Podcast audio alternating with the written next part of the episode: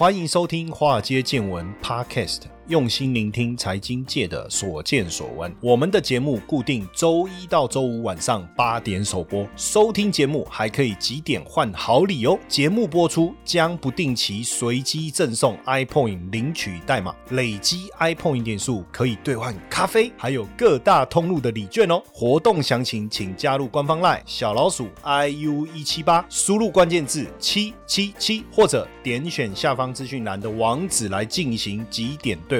让古怪教授请您喝咖啡拿礼券吧。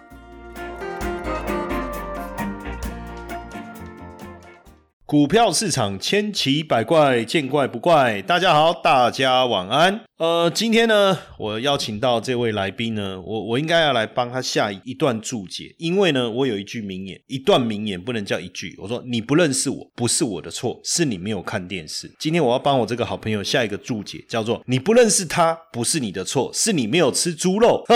为什么我要这样介绍？因为基本上只要你有吃猪肉，应该都跟他家有关，这样你就知道多么可怕了哈。我们今天邀请到这一个这一位特别来宾呢，他是。家族四代七十五年，云林在地生根经营，也是云林最大肉松原料肉温体猪肉供应的。源头年产量高达两千公吨以上哦，那那这两千公吨是多大？我也不晓得，等下请他形容好了哦，因为我怕我形容一下，我等下会觉得有点恶心，因为那么多肉啊，光想就有点反胃哦。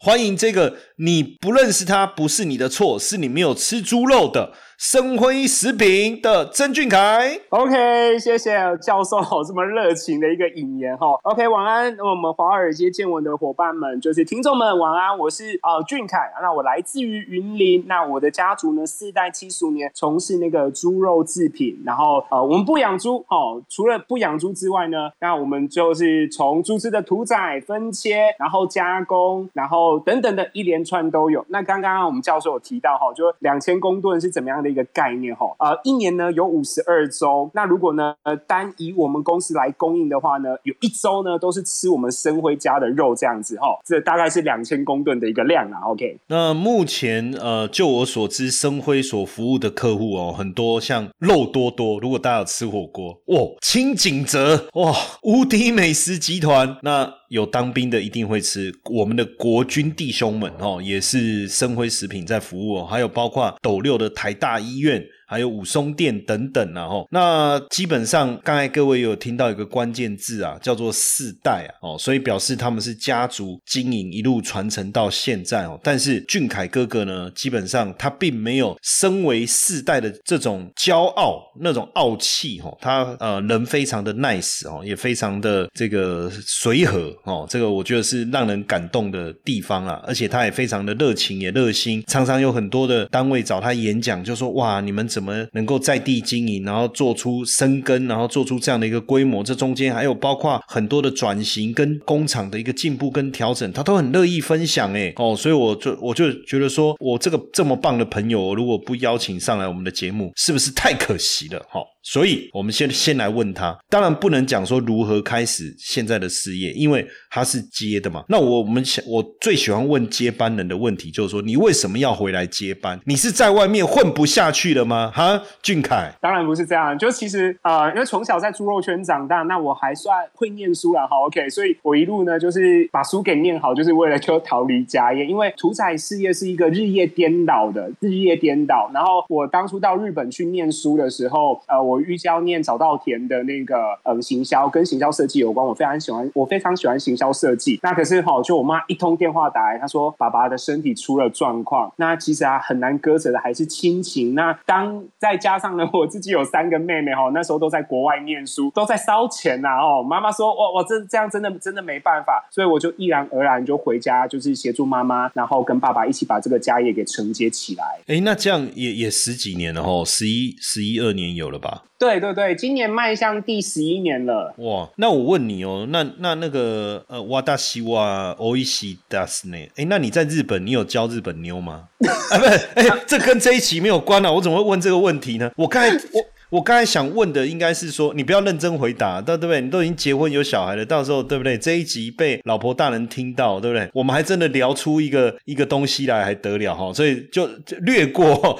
我 我问你，你刚才讲说日夜颠倒，为什么？为什么？呃，这个产业必须要，或者说你你你在做的事情，为什么它需要日夜颠倒？嗯，OK，那这边先补充一下哦，不幸呢，泰硕刚刚哦有发那个截图来，他也在这个现场，然后 那个泰硕晚安，泰硕晚安，OK，好，还好，哎，还好我没有继续追问下去哈。感感恩教授，感恩教授。好，这边回答一下哈，因为就是嗯，屠宰业啊，其实台湾人吃猪肉的一个习性还是就是以温体猪肉为主。那我们先不考虑就是呃微生物的一个问题了哈，因为大家的老一辈的观念都觉得温体猪肉比较新鲜。那所以呢，为了可以供应哦一般的传统市场的早晨的一个贩售，所以我们屠宰业呢三更半米哈，像现在我的公司也是在运作的一个过程当中，就是屠宰猪只为了供应明天。早上传统市场，他们可以去进行贩卖跟销售哦。所以，如果你假设我是早上屠宰，那我变成必须经经过一整天，下午晚上，那就没有办法做到所谓的温体的，可能这中间就会产生你刚才讲微生物的变化，是不是这个意思？对，那所以说，嗯，其实，在晚上屠宰完了之后，那我们在凌晨送到猪肉摊，然后呢，那个呃肉摊的老板再出来接手啊，比如说像波谷啊等等的，然后可能一大清早大概。四五点的时候，就会有婆婆妈妈上传统市场去买猪肉，大概是为了让这个作业的一个步调可以就是比较顺畅一点，所以我们屠宰业都是在半夜的时候进行的。哎，可是我刚才还有一个环节，我我我没有我没有理清楚，就是说你是云林最大的温体猪肉供应的源头，也是最大肉松原料肉。我我这个是我本来就知道的，你年产量也两千公吨，可是你说你你你要屠宰猪，可是你不杀猪，那猪从来不是不是。屠宰猪当然要杀猪，我在讲什么？养殖的部分对不对？啊，对对对，的部分，我到底在讲什么？不，哎，你屠宰猪不杀猪，哎，我好像整个混乱了哈，应该是说。哎，你屠宰猪，可是你不养猪啊？对对对，那猪从哪里来的？OK，我们的猪只呢，都是从云林县。云林县呢，有一个前全台湾前三大的一个呃毛猪的一个拍卖的一个就是市场。那我们会从那边呢去挑选，就是猪只，那以及呢跟我们云林在地优质的，就是猪农来做配合。所以呢，由他们就是嗯供应我们猪只，那我们的采购去肉品市场呢去拍卖，去竞标啊优质的猪肉回来，好优质的猪回来，我们工厂做屠宰。的一个过程，再加工成一些就是猪肉的制品。那这样听起来，其实它已经常年已经有一个产业的一个结合，就是说最上游就是算你的上游算是养猪嘛，然后你去拍卖，但是不一定是谁要看。当然，如果他想要让你拍到。它必须品质要好，然后你再进行屠宰，后续做一些加工啊、切割啊各种的。那这样的话，你而且你说你从小也 也哎，我我这样听起来，你从小在肉堆长大，也在女人堆长大哎，因为你说因为你说你有三个妹妹嘛，对不对？对 对。那你回来接班，一般我我不晓得，因为好像一般呃回来接班都会遇到很多的困难。那你刚回来接班的时候，有遇到什么样的困难，或者说呃这过程当中有没有什么值得我们一起来好好的回想一下的过去呢？嗯嗯嗯，其实这个问题非常好哈，就是我刚刚回家接家业，第一件事情我遇到的呢，就是我要马上就空降嘛哈，OK，来协助就是公司做一个就是盘。点跟盘整，那其实我面临最大的一个考验跟问题是，我的一些主管们，他们都是从小看我长大的。那我想要就是去做公司的一个改革的时候，其实这部分是最困难的。那好在呢，我爸在这个人事权上面蛮挺我的，他就告诉我说：“哈，你只要呢看不惯的，只要呢你叫不动的，没有办法就跟你配合的，你就把他 fire 掉。不过你要记得一个原则啦，不要哈公司开除到哈你的爸爸、你的爷爷还有你的。”妈妈哈，都还要去帮你做工，这样子就可以了。所以其实呃，在这个部分，我是蛮感谢我父亲，就是在人事权上面蛮挺我的。那其实我们二代回家接家业面临的另外一个问题是哦，资源资源呢，也就是钱的部分。那这个部分，我爸呢，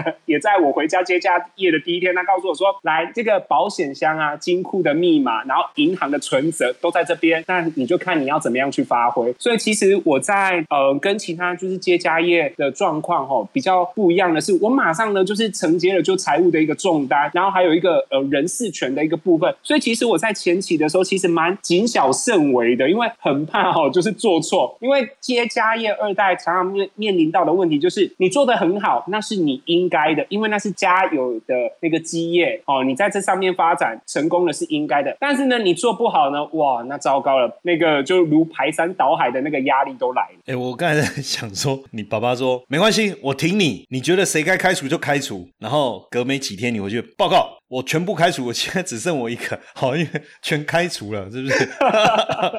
哎，这个其实我觉得真的不容易耶，因为因为当然我我长期在 follow 那个上市贵公司嘛，那其实很多上市贵公司不止这个啦，哈，就是说像国外有很多家族事业，那其实很多都是第二代、第三代接班的时候，那个老臣啊，就是看着他长大，然后这时候变成小时候你叫他阿贝嘛，对不对？或者阿阿健嘛，uncle 嘛，啊，起码你要。就哎，主任进来一下，有没有？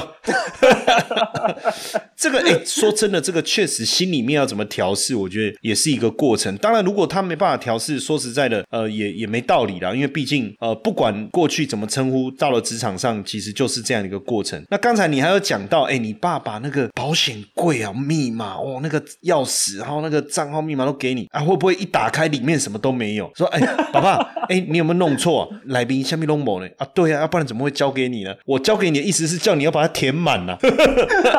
哎哎，如果是这样好，哎也蛮有挑战的哦，对不对？哎，不过我我我我之前有一个像那个台达电，我不知道你知不知道这一家公司，其实是它的概念也是类似这样。他他当时分享的那个心路历程，就我我我们曾经去法说会的时候，因为他后来也是接接班嘛，但是他也是像你这样啦，就是说做过很多的历练，然后但是那些老臣其实也都是看着他长大。他坦白讲，那时候刚接班也是。遇到很大的很大的压力哦，我觉得好像都不容易。那你也也呃回来十几年哦，你刚才讲十一年、十一年、十二年了。那这个过程中对你来讲，一般就我我认识他真的接了班，也真的很努力在做，其实都有一个目标，也有一些想法。那就你接班以后到目前为止，你自己所设定的目标或者是呃理想是什么？OK，对于我自己而言，因为我第四代接班，我阿周一刚开始呢是骑着脚踏车哈。骑着脚踏车卖猪肉，到我阿公的时候厉害一点点的哈，有摩托车。到我爸的时候呢，就开发财车，然后开始对开车。那你该不会跟我讲，你的梦想是开飞机卖猪肉？我现在开游轮哦，我现在开游轮，因为呢，我的是，因为我的肉松呢有卖到那个呃，我们澳洲跟菲律宾，那所以其实对于我自己而言，呃，因为我还是维持传统市场这一块猪肉的一个供应，但是呢，我去做一个向上的一个提升。那比如说我的客户像刚刚有提到遍及全台湾啊，有肉多多啊、清景泽等等的，那其实我现在也是把触角再伸到就海外去，对，透过这样的一个方式。哎，可是当你呃怎么讲，就是说你要不管你说你。开发的肉多多也好，或者是说你往澳洲，我们现在听起来是哦就搞哎嘛，很厉害嘛。可是这过程都没有遇到什么样的困难吗？还是说真的你父亲就是放手让你做，你也就这样做，也没有遇到什么样的一个问题？没有啦，其实我爸非常权威，我爸最喜欢看就古装剧哈，比如说《雍正王朝》。对呀，其实呢，其实其实就有很多的事情跟面向，还是要跟就是父亲他们就是股东他们做一个报告这样子。但是好家在是，我觉觉得沟通呢，就是要各退让一步，而且是要以尊重的一个前提，然后去沟通愿景跟目标，让他们晓得。不然，其实以目前的传统市场啊，或者屠宰业，其实是在萎缩的。因为呢，大家呢就是更往就是冷冻食品方面去做发展。所以，我们公司呢下一个触角跟布局也是呃成立，就是食品为呃为了成立食品加工调理厂，所以呢，我们也开始就是去买地啊，做一些评估之类的。那我也为了这一些呢未来的一个发展。我也去考了食品技师，包含呢就是那个财务管理顾问师等等的一些证照，我都预先预备给他考起来放。哎，呃，我们来聊一下，就是是因为我我觉得就一个父亲角度，如果他们本来就是做这一个传统市场，我相信你要去做这些开发，他应该也会觉得说，啊，的做啊好好啊，不拽无为无为是被冲下，啊，告人给开钱啊，到做一开做不开，哎，对不对？是这个口气，应该哎对有点很像哎很像哦，很像哦，对很哎，像对，我觉得我可以来演古古装剧。当然我，我我更想知道是说，呃，像包括肉多多集团、清景泽，这应该是后来开发的吧？是吗？对，没错。OK 对 OK，那为什么有这个开发的过程是怎么样？因为我觉得应该不容易，总不可能每一个人都去跟他说啊，你要不要来跟我买肉，然后他就合作。这这个过程是很顺利吗？还是这中间有一些呃蛮艰，也不能讲艰辛啊，就是需要花一点心思的地方？嗯，其实讲坦白的是，呃，因为莱猪事件的一个影响，很多厂商呢，他们聚焦在就是本土 MIT 的一个国产猪肉。那我以前当初经营的理念就是，我就是着重在台湾猪肉的一个部分，所以我公司我不卖进口的猪肉，即便价差很大。啊，我也不做一些挂羊头卖狗肉的事情，就是老老实实、实实在在的，就是从事在呃我们国产猪的一个部分的一个经营。那再加上就是在三年前呢，我也在电商上面去做一些布局，然后就是呃成立公司的官网啊，然后经营脸书啊、Line at 等等等的。其实我有一些非常好的一些 B 端，是透过这样的一个方式来认识到我们生辉食品。你应该，你刚才那一句不对，什么挂羊头卖狗肉，你应该说挂 挂猪头卖猪肉，对不对？挂是挂台湾猪头卖美国猪肉了。哎，对这这事情不能做，这事情哎，对对，不不能做，不对能。好，那哎，这样，所以其实这是一个非常好的跟上整个产业，就是说时代变革非常重要的一个过程。那刚才你也讲到，哇，你的猪肉卖到澳洲去，哎，真的坐游艇呢，我哇，所以你真的是坐搭游艇呢。那是什么样的一个因缘际会？然后这过程，我真的很有兴趣知道，就是说为什么能够把我们的台湾猪肉整个开发到海外去？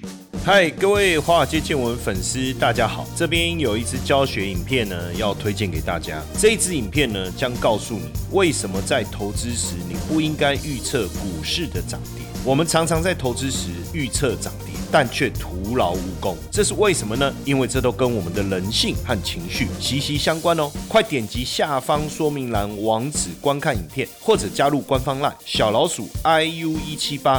输入 VT 索取教学影片。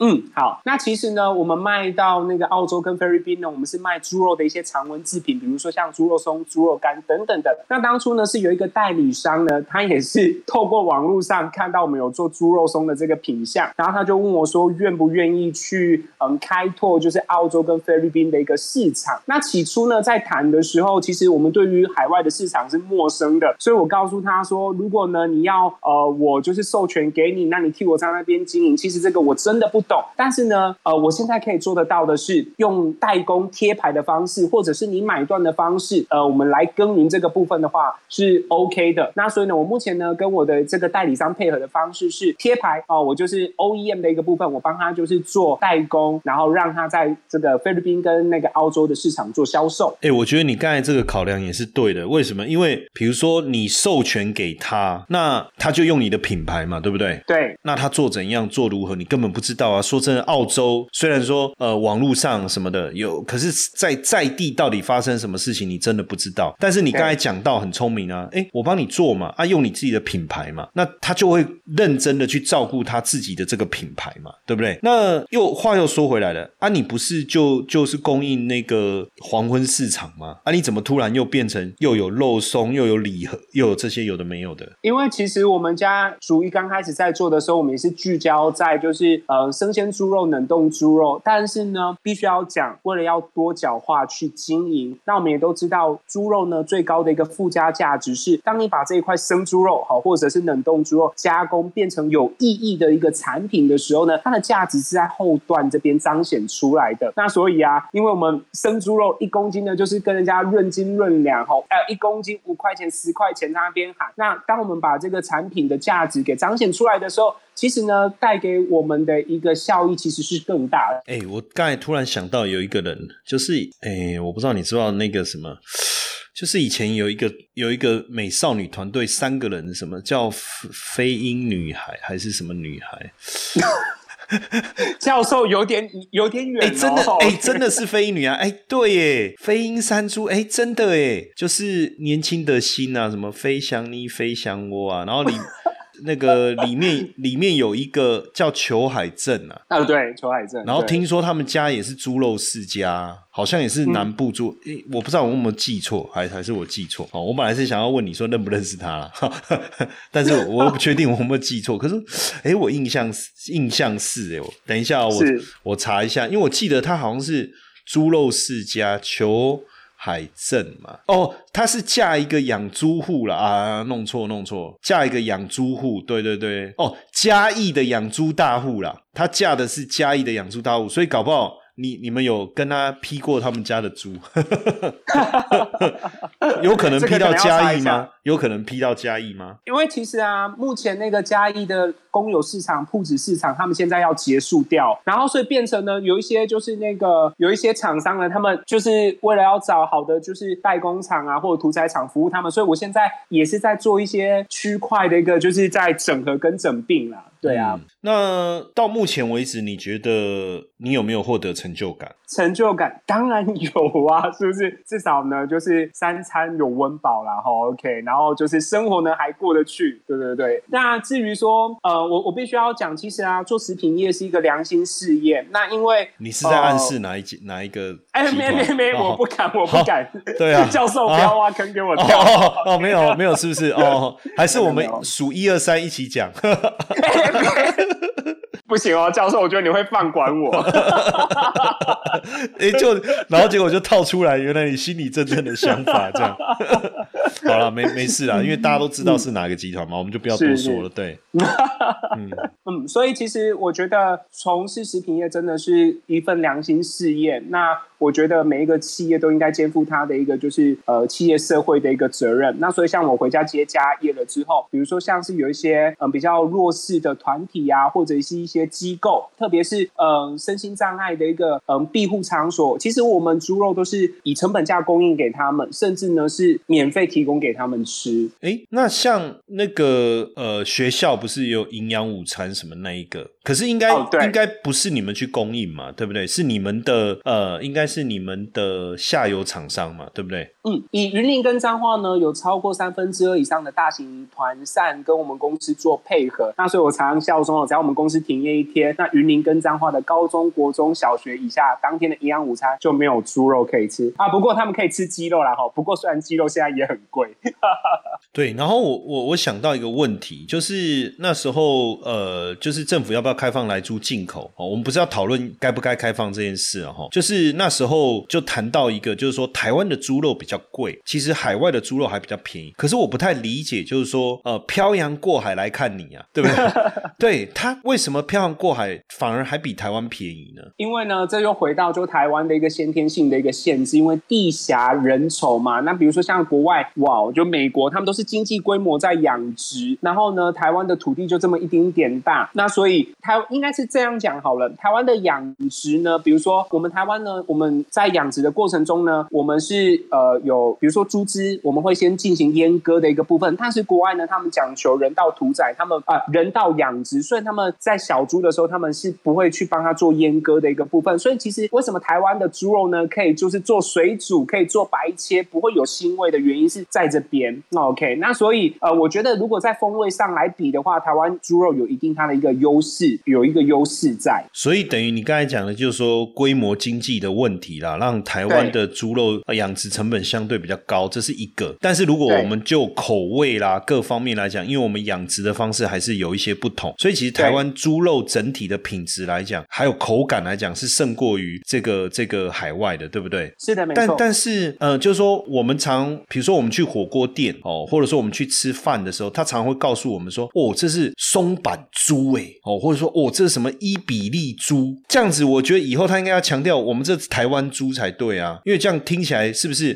台湾猪应该是最厉害？那那分享一下，到底松板猪跟那个那个你知道吗？就是松板猪还有那个什么伊比利哦。对，伊比利猪是的，对，那这个有什么不同？而且还比正常，就说它因为这样子，它就比较贵耶。嗯，OK，其实呢，这样子来讲好了，猪肉呢，它可以拆，就一头猪，它可以拆分出超过一百多个品相。那针对于就是区域性不同，有一些东西呢，我们会叫学名啊，或或者会给它取一些就是俗称之类的。那像松板肉呢，它是靠靠在猪的就是颈际边的两块肉，那每一块肉的重量大概在两百五十克左右，它吃起来是 Q 弹的。那所以呢，这个松板这个肉呢，其实在日本是没有的，这是台湾人就是帮他取取了这个名字哦，OK 才有了有的这一块肉。其实台语啦叫做昂泽哦，就是在下巴哈靠近下巴这边的一个就是肉这样子。那如果提到就是伊比利猪的一个部分呢，其实我之之前有受邀去嗯帮一个餐厅就是做盲测，那他刚好呢就是拿了这个就是伊比利猪出来，那。呃，其实我之前在国外也有吃过，其实跟台湾进进来的品质还是有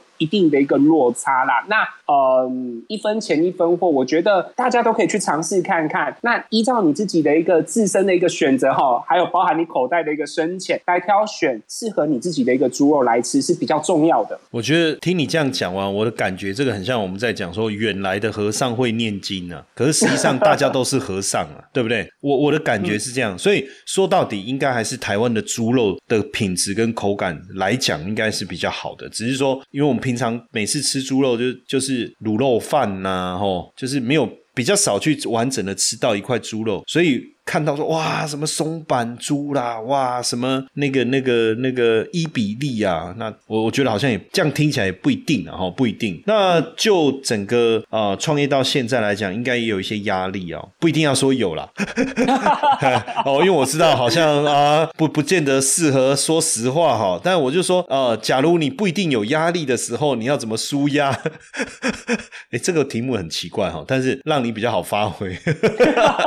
你不一定。有压力嘛？但是不一定有，那要怎么样？不一定来舒压呢？哈，好，舒压方式就是要收听我们的华尔街见闻啊，对不对？哦，只要有教授的，是不是？是不是？是不是？是不是？是不是？为什么人家事业做这么大？为什么人家能够一年产量两千公吨？你就知道，就是在收听华尔街见闻，对不对？没错，就是这样。哦，对。那说到底，哈，在经营过程中一定有遇到困难，这个我想就不会演了啦，对不对？对，哦，但就一定，我现在讲的不，并不是说你刚接班，而是说在这一路过程中，随着你很多的发想、很多的转型跟改革，那到目前已经稳定了，还还是会遇到什么样比较麻烦的？你觉得比较难处理的困难？嗯，还是在人事上面跟我们的一个作业的一个时间，因为其实呢，我们屠宰业刚刚讲了，就是我们都是三更半夜，就是三更半夜在做运作。那我公司呢，其实除了只有空班两个小时之外，整个工厂一天就是二十二小时都在运作，那所以其实我有时候会有一些人力上面的一个重叠啊，因为为了要就完美衔接，一定要有重叠的一个部分要能够交班。那又或者是呃，我的一个作业人员啊，夜班的哦，他们有夜班今天，那为什么白班的没有呢？就会有着一些一国多制的状况产生。所以其实啊，要如何去有效的来调和这些问题，然后跟部门跟部门之间做沟通，其实我觉得是最困难的，考验着就是领导者的。一个就是智慧。其实我常跟老板们讲哦，没有请不到的人，只有付不够的薪水。但是自从我当老板以后，我就把这句话直接丢到一边。我说没有这种事情，因为薪水还是要合理嘛，对不对？但是你，但是你刚才讲白天去讲 complain 说啊，为什么晚班有薪水、有有奖金啊？那你不会来来来晚班哦？那你来晚班那津贴就给你了，对不对？你又要上白天班，你又要拿晚班的津贴，没道理啊！但如果要入入你们这一行，有没有什么特别的条件？特别条件哦，如果以单单以屠宰部门来讲好了 哦，以前我们家人事都讲说，哎，经理这个哈，他没有符合哪这三个原则。我说哪三个原则？第一个，他没有嚼槟榔，哦，身上没有刺青，不是社会边缘人，走不进来我们这个屠宰业。真的还假的啦？下次你来我工厂看一下就晓得了。哇塞，就你就看到一堆有刺青吃槟榔的，一一边那边砍杀的画面哦。哇，早期啊，早期，我们现在已经扭转了，我们现在是有有念书的、斯文的、有品质的。OK，哎，那现在因为我我相信早期确实可能都是人工为主，那现在呃，你们这个领域还是没有办法进入到半自动吗？或是某一个部分自动化吗？OK，因为其实啊，我们也在思考这个问题。我之前有做过研究，如果呢要达到全场都自动化的话呢，一天的屠宰量要超过三千头以上。那很不巧的是，台湾呢一天拍卖的猪只呢，大概是在两万头上下哈，两万两万到两万四次上下。那其实呢，全台湾有超过五十八间的一个就是屠宰场，所以其实如果按照这个量分下来，每一间屠宰场的量大概在三百五十头上下，所以其实很难去做到这样子一个一个规模的一个屠宰，除非能把这些呃业者全部整并起来。不过哦，这个是一个难事啦，对啊。哦，所以应该是说屠宰业确实是可以进入呃自动化的一个过程，但是它还是要达到一定的规模，要不然根本划不来了，对不对？对。而且以目目前台湾的一个状况来讲，你真的要做到这样，确实也不容易。不过好啊。呃，剩下来这个即将要这个中秋节，好像还蛮久，没关系。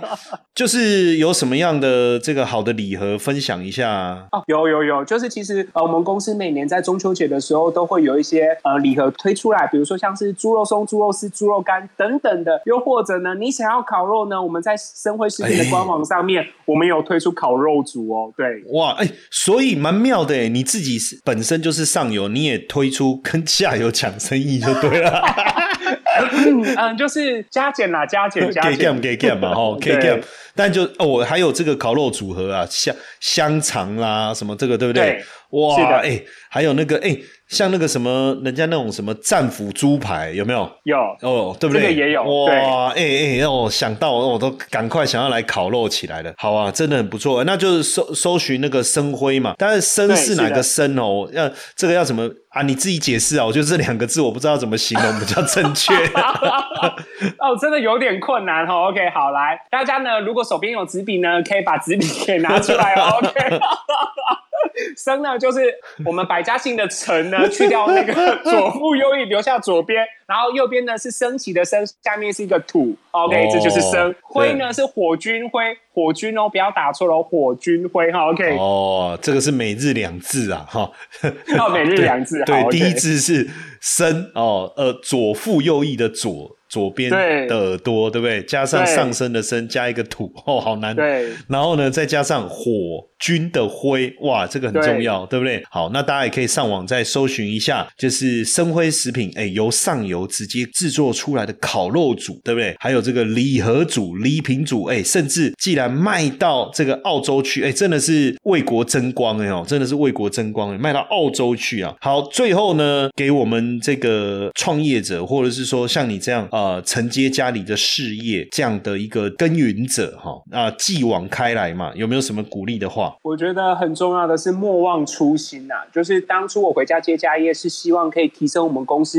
呃员工福利啊，然后提升我们公司的一个能见度。所以其实，在你遇到任何挫折的时候，你一定要告诉你自己莫忘初心。那即便呢，我相信你遇到再大的一个困难，你只要坚信天道酬勤，只要选择了正确的方向，好好努力就对了。哎，那我问你哦，最后一个问题，那个保险柜里面的钱，你有把它花完吗？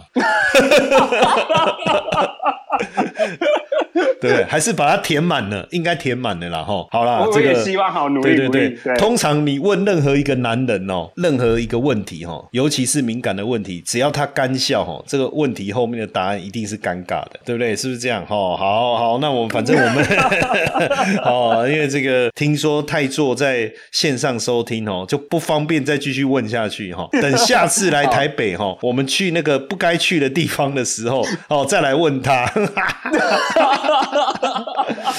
这样一讲就没有假期可以出去了啦！我怎么把？男人的秘密全部都给泄露出来，对不对？哈，好啦，这个这个呃，我们也谢谢朋友们都称他为猪肉王子啊，因为他确实，如果哎你不讲，就是说他穿西装起来，哎，还蛮像个人啊，不是？就是说 你你不会想到，就是说，哎，原来他从事的是比较属于武嘛，哈，文武的武啦，对不对？还是属于比偏武的这个行业，但是而且他的谈吐各方面确实有企业家的风范哦。那从他这几年的经营，我相信他刚才的分享。想大家也学到非常多。当然，如果有机会哦，我们也希望下一次请这个我们俊凯哥啊来聊这个企业经营啊，会更不一样啊。因为不管哪一个行业，你卖的是什么，其实最后还是落在企业经营。他可以把一个企业经营的这么好，这背后一定有很多的故事，或者是一些值得我们学习的地方。好，最后再一次谢谢我们俊凯猪肉王子生辉食品啊。好，谢谢谢谢教授，谢谢我们华尔街见闻的伙伴们，谢谢你们，谢谢听众们，谢谢谢谢。嘿，各位铁粉们，如果喜欢华尔街见闻，请大家多多按下分享键，让更多人能听到我们用心制作的节目。你们的一个小动作，是支持我们节目持续下去的原动力哦，快去分享吧！